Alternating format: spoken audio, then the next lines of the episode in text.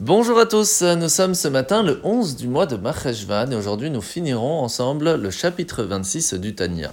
L'Anmour Azaken nous a beaucoup expliqué jusque-là l'importance de réussir à savoir ce qui est caché et ce qui ne l'est pas pour pouvoir réussir à sortir les lumières divines, les parcelles divines qui se trouvent en chaque objet de ce monde et les élever, les délivrer, les sortir de là pour leur donner la possibilité de monter dans les mondes spirituels. Sauf que tout cela fonctionne tant qu'on est en exil, tant que le monde est en exil, tant que tous ces objets aussi, tous ces aliments sont en exil. Mais lorsque Mashiach va venir, lorsque nous serons dans le temps messianique, nous serons délivrés, mais aussi le monde, le mal n'existera plus. Ce qui fait que nous n'aurons plus l'obligation, même le besoin, de savoir ce qui est caché et ce qui ne l'est pas, d'une certaine façon, parce que il n'y aura que la possibilité que de faire le bien. Et c'est pour cela que on comprend ce que le Zohar nous avait dit au tout début.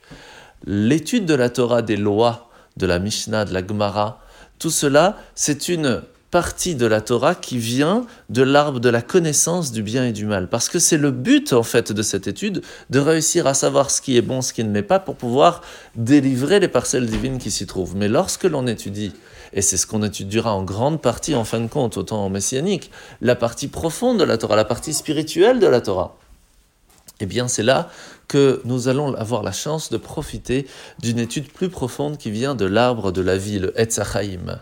Et lorsque Mashiach viendront, viendront, eh bien, il y aura une domination de cette Torah, de cette partie divine, qui nous permettra automatiquement de comprendre le pourquoi du comment. Il y a des choses qui sont cachères et d'autres qui ne le sont pas. La mitzvah de ce matin, c'est la mitzvah positive numéro 95-95. C'est le commandement qui nous a été ordonné en ce qui concerne l'annulation des vœux. C'est-à-dire qu'il faut faire les règles comme la Torah nous le demande pour pouvoir annuler ses vœux. La paracha de la semaine. Nous sommes parachat Lech Lecha aujourd'hui jeudi.